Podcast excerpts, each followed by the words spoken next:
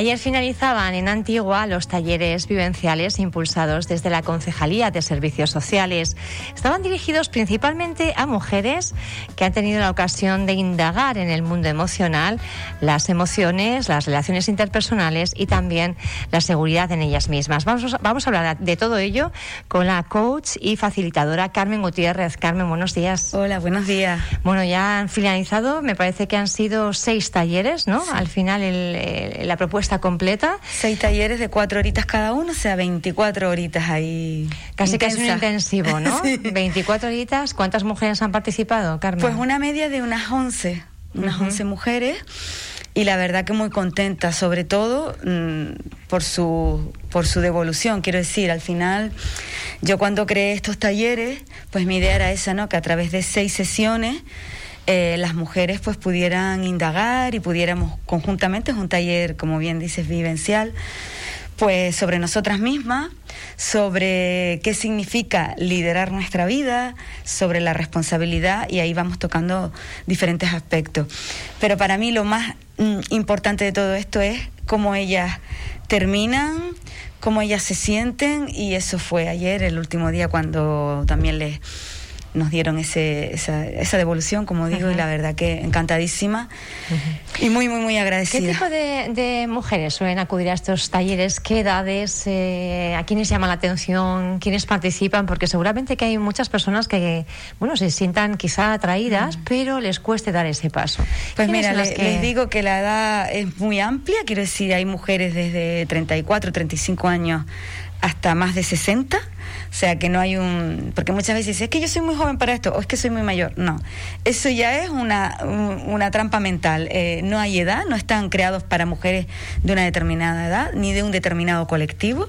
Son mujeres eso, que quieran seguir indagando o empezar a indagar en su propia vida, en su propio autoconocimiento y en tomar las riendas de su vida, el dejar de... Ayer hablábamos de, de esos triángulos dramáticos que a veces eh, tomamos en las relaciones interpersonales que pueden ser víctima, perseguidora y salvadora, ¿no? Y tomar nuestras propias riendas y decir, pues mira, ya dejo de culpar a mi pareja, a mi jefe, a mi compañera de trabajo, a quien quiera que sea, a mis hijos, y soy yo la que voy a asumir eh, las riendas de mi vida, ¿no? Y hay, a través de, diferentes temáticas que vamos a ir vamos abordando y también, sobre todo, Pía, a mí me gusta mucho trabajar con el cuerpo, con el movimiento y con las metáforas, porque eso es una manera muy sencilla de llegar a, a la mente inconsciente, que la mente consciente ya la conocemos, tenemos un discurso, hablamos y, eso ya nos lo repetimos, ¿no? Ese, ese a veces como que está ahí. lo sabemos de memoria. y la otra manera es de llegar, pues, a esa parte, a esas creencias que están ahí y a veces no lo desconocemos. Y nos están limitando y de alguna forma determinando qué pasos damos en la vida y no somos conscientes. Cuando las mujeres eh, llegan el primer día, Carmen, mm, ¿cuáles son los miedos que plantean o cuáles son los objetivos que quieren conseguir a través de iniciativas como esta? Pues quieren eso, quieren autoliderarse, quieren responsabilizarse y a veces no saben cómo empezar, a veces pues han pasado por diferentes procesos.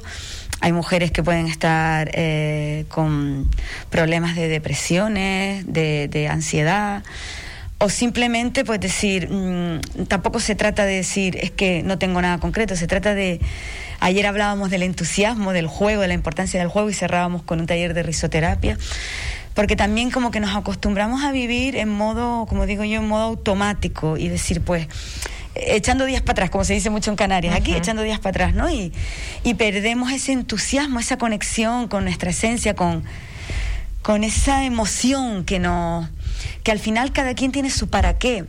A mí también me gustan mucho estos procesos porque aunque estamos en grupo y, las mujeres también crean mucha, mucho compañerismo entre ellas y mucha, mucho apoyo, cada una se lleva lo que necesite o lo que, o lo que crea que le va a venir bien. No es café para todos, aunque parezca de modo genérico, cada una va a vivir la experiencia desde su propio proceso, de su propio momento vital, y el decir, mm, coger ese entusiasmo, el, eh, eh, esas cosas que, que nos hacen vibrar, que nos gustan y, las vamos dejando, ya lo haré más adelante, o que nos conectan al momento presente. Entonces buscar también tu para qué, ¿no?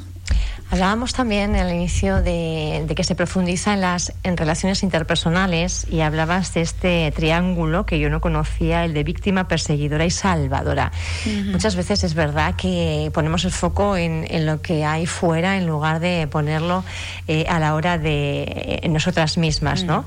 Y esto de alguna forma pues perjudica muchísimo nuestra vida porque nos hace muchísimo daño, sobre todo a la hora de elegir, por ejemplo, una pareja, ¿no?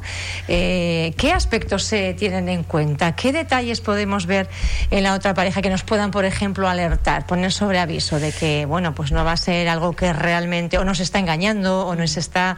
Eh, lo primero, eh, lo que hablábamos, eh, lo primero es conocerte tú, saber... cómo eres tú, cuáles son esas creencias limitantes.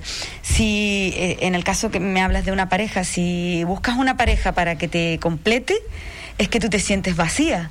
Entonces lo primero es completarte tú, ¿no? Y decir, nadie me va a venir a salvar, nadie me va a, solucionar mi, vida, ¿no? El, sentirte tú completa. Entonces, eso para mí son las primeras sesiones, trabajamos sobre eso. ¿Y eso pecamos mucho las mujeres? De, bueno, hay de, todo. De querer estar con una pareja. Depende al final de los tipos de apego y depende también de cómo de cómo te sientes. Es que es un tema también que ahí trabajamos en estos talleres, mm, vamos muy a lo concreto y a lo práctico, porque mi idea o mi, mi, mi proyecto es que no solo lo vivencien en esos seis talleres, sino que luego ya se lleven. Lo pueden aplicar, ¿no? Sí yo le llamo un neceser de herramientas, en vez de un kit, pues un neceser de herramientas para el día a día, ¿no? Para que puedan, practicamos herramientas mindfulness, practicamos meditaciones y, ejercicios muy prácticos sobre conocer cómo funciona nuestra mente, sobre nuestro mundo emocional, la comunicación.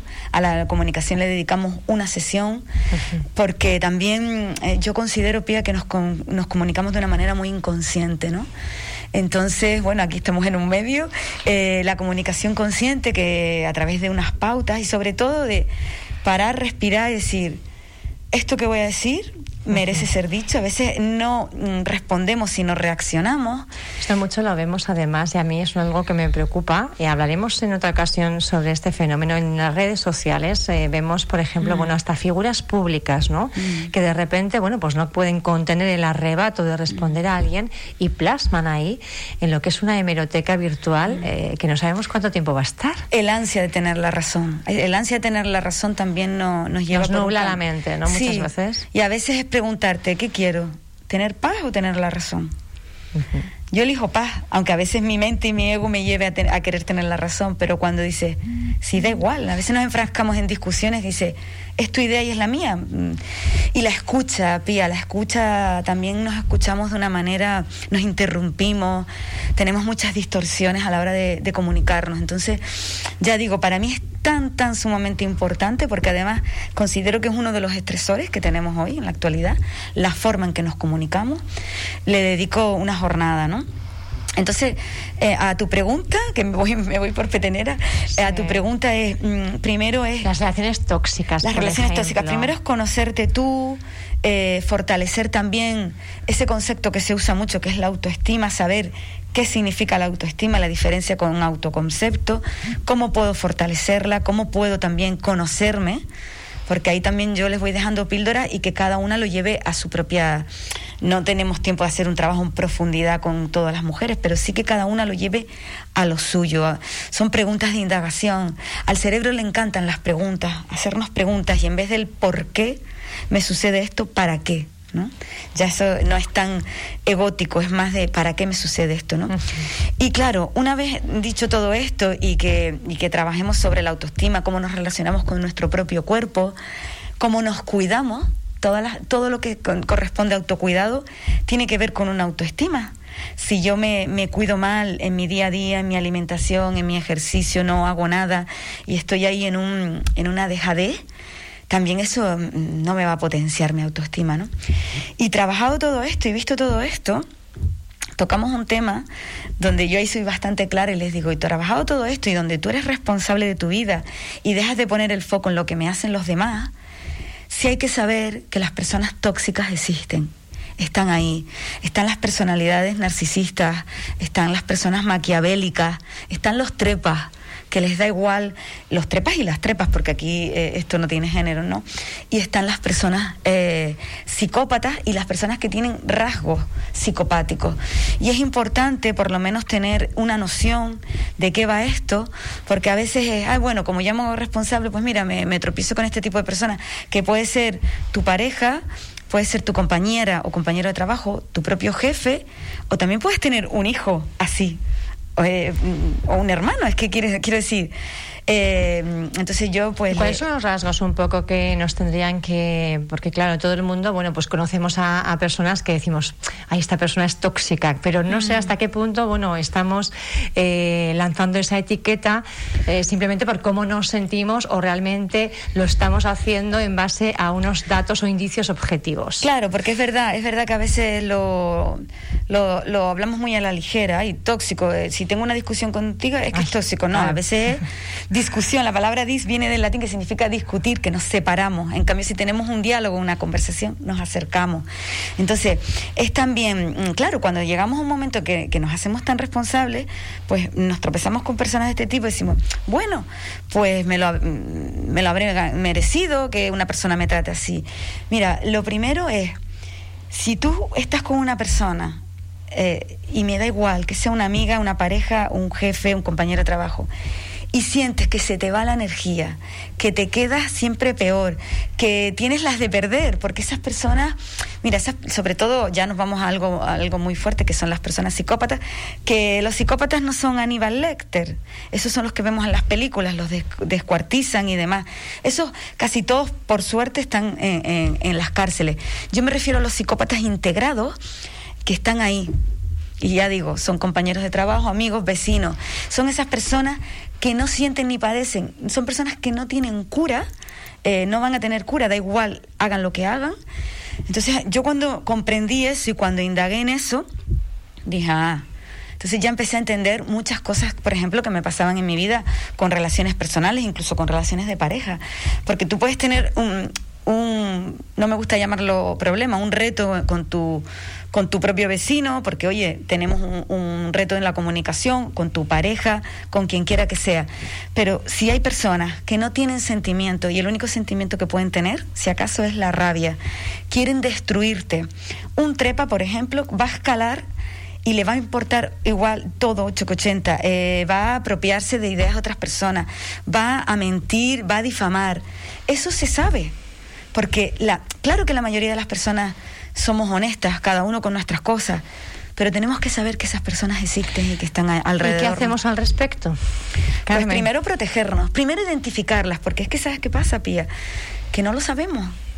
Entonces eh, yo les, les invito a las personas que crean con todo esto, pues esas personas que que nos tienen en hipervigilancia, no nos podemos relajar, si es una pareja, pues más, porque además eh, los psicópatas tienen unas estrategias tan maquiavélicas y tan eh, eh, preparadas que se produce lo que se llama la disonancia cognitiva y luego tú crees que el tema es tuyo, que el problema es tuyo porque ellos te lo hacen creer. Entonces mm, pasa mucho con los maltratadores, ¿no? Entonces, mm, a ver, lo primero es identificarlo. yo como si tengo que dar un nombre, doy el del psicólogo Iñaki Piñuel. En las redes hay muchísimos vídeos de él. Hay uno que es los 20 rasgos de las personas psicopáticas. Él habla del trío calavera, que son los narcisistas, los, los trepas y las personas, porque luego hay personas que no están diagnosticadas como psicópatas, porque primero que es que ellos no, nunca van a aceptar que son psicópatas, ¿vale? Pero luego hay personas que sin ser un psicópata de libro y cumplir todo, sí tienen rasgos psicopáticos. Entonces, es una información que hay que, yo considero que hay que socializar. Este hombre tiene un libro mm, que es un yo cuando les hablo de esto a las mujeres y ellas, las que ya sienten, ¿no? Que pueden tener una pareja, una expareja, un compañero, una compañera de trabajo psicópata, se leen este libro, ven los vídeos y me dicen, uff, primero es como descansar, porque ya no deja de ser duro. Y, luego el proceso, bueno, las víctimas de psicópatas son, mm, a veces, muchas, muchas veces necesitan tratamiento como, como personas que han sufrido un un trauma, un accidente aéreo, eh, un terremoto, son víctimas de terrorismo, pues los mismos necesitan las mismas herramientas porque quedan destruidas. Me refiero cuando es mucho tiempo. Entonces, lo bueno es que esta información también se que llegue para que las mujeres y los hombres, porque te digo, también hay mujeres psicópatas, puedan ver eh, con qué tipo de personas nos estamos y lo puedan ver a, tiempo. todos los niveles. Entonces yo digo que como cultura general, verse algún vídeo de Iñaki Piñuel y ya si tienes dudas, el libro de él mm, tiene varios libros, pero tiene uno que se llama Los malos del cuento, pero tiene para mí el libro estrella que se llama El amor cero con Z, porque él eh, plantea que ante un psicópata el amor cero. No, no ni siquiera puedo ser amigo de él, me puedo llevar bien con él. Tienes que mm, bloquear a esa persona y no volver a tener, porque son personas destructivas que quieren tu destrucción. Para ellos lo que les da placer es verte destruida. Entonces, en las mujeres es muy importante que, que vean esto y, y, es que lo vemos cada día, lo vemos, encendemos la tele y lo vemos y, son víctimas de psicópatas. porque yo creo que tenemos que tener un montón de cuidado porque, claro, hay eh, pues muchas familias que puede haber, por ejemplo, hijos que tengan pues eh, brotes, eh, que estén en tratamiento, muchísima preocupación y parece que hablamos de este, de este lado y estemos de alguna forma frivolizando, pero estamos hablando de personas que están integradas perfectamente en la, en la sociedad. Los brotes, los brotes los tienen las personas que tienen enfermedades mentales. El psicópata no tiene una enfermedad mental. El psicópata es, un, es una personalidad que mm, este, este psicólogo plantea que no se sabe, muchos pueden nacer así, otros se hacen así de pequeños, no tiene cura, es que hoy en día que casi todo tiene cura, pues los psicópatas no tienen cura, están integrados, como dices tú, en la sociedad, son personas encantadoras, que las vemos por la calle y nos parecen maravillosas, están, si son psicópatas emocionales, que lo que quieren es destruir a sus víctimas, eh, tienen un trabajo, son personas encantadoras, nadie... Es que mm, no quiero poner ejemplos, pero lo vemos en la tele. Ay, pero si es maravilloso, si era un padre maravilloso, si es un, un vecino maravilloso. Pues no tienen una estrategia y su finalidad es destruir, en este caso, si son hombres, a las mujeres, anularlas y no tienen sentimientos. Son personas que les puede, ¿sabe? Lo voy a decir en, en bruto, se les puede morir un hijo y no van a derramar una lágrima. No tienen sentimiento. Entonces, con ese ejemplo ya lo demás, ¿sabe? Entonces, no es frivolizar, porque luego también digo, hay personas, tampoco se trata ahora que todo el mundo nos emparanoyemos, pero que sí tengamos la información. Y entonces luego hay personas que dicen, oye, no es un psicópata de libro. Yo es que he tenido, primero pensaba que era la desgracia, pero ahora pienso que es la suerte de conocer un psicópata de libro, de manual. Yo creía que era una desgracia, pero ahora digo, ¿para qué? Pues eso me ha dado también la oportunidad de ahora poder hablar. No soy psicóloga, pero esto que lo hablo es porque lo viví en mis carnes y porque a raíz de eso, pues leí todo lo que llegó a mis manos y, me vi horas y horas de vídeos. Y son personas que es que no te lo puedes imaginar y te destruyen. Y son personas que destruyen a decenas y centenares de personas a su alrededor. Tienen todo el tiempo para eso, no tienen otra finalidad. Bueno, y ante eso, primero identificarlas y luego, de alguna forma, ¿cómo nos protegemos? Pues mm, si depende también del momento en el que estemos. Eh, si, si como mujer te encuentras muy derrumbada, muy destruida, pide ayuda. Pide ayuda a terapeutas, a psicólogos que estén especializados en traumas, porque de ahí se sale, pero también dependerá del tiempo y de, la, ayuda de la caída, de, cómo haya sido la caída. Entonces, mm, información. Lo primero es tener la información, Pía, porque sin eso estamos ahí incluso creyendo que que no podemos escapar de eso. Eh, se habla mucho del síndrome de la rana hervida y, lo que explica él es que si a una rana la, metemos en agua hirviendo va a saltar, ¿verdad? Va a saltar. la misma reacción. Claro, pero si tú este, eh, a una rana la pones en un caldero con agua y la empiezas a calentar poquito a poco, poquito a poco el agua, no va a tener capacidad de reacción. Eso es lo que pasa, eh, les pasa a las resistiendo, resistiendo una situación y al final y porque no crees y porque crees que, que incluso el tema está en ti. Ellos tienen unas estrategias tan, tan eh, perfectas, porque vamos a decirlo así, que llegas a creer que el tema es tuyo, no es de él, que, esa persona es perfecta, que eres tú, ¿no? Carmen, la verdad que es muy interesante. Yo creo que voy a proponerte más adelante, quizá también, bueno, pues con otros puntos de vista en el mismo. Cuando quiera. En este, en este ámbito, porque, bueno, pues a, raíz sobre todo de esta, pues de todo mm. este suceso tan trágico, ¿no? Sí. De la muerte de las pequeñas de Guimar, eh, pues todo lo que se va analizando ahora del presunto asesino, su padre, mm. ese perfil, eh, hay gente que sabía, la madre incluso hasta el último momento no se podía creer mm. que fuera capaz de hacer eso. Es que no es fácil. Y también ahora dijiste presunto, digo, hay momentos que, que estamos obligados a decir presunto, pero mm, es como una... Asesino. es, que, es que queda ahí como, como una puñalada, ¿no? Carmen, gracias por estar con nosotros y nos abres una puerta para no sé si un debate o un diálogo, un diálogo abierto. Ojalá, si, si sirve aunque sea para que una persona ponga conciencia y indague sobre eso, yo ya me doy por satisfecha. Muchas gracias y buen fin de semana. Gracias, Carmen. Un saludo.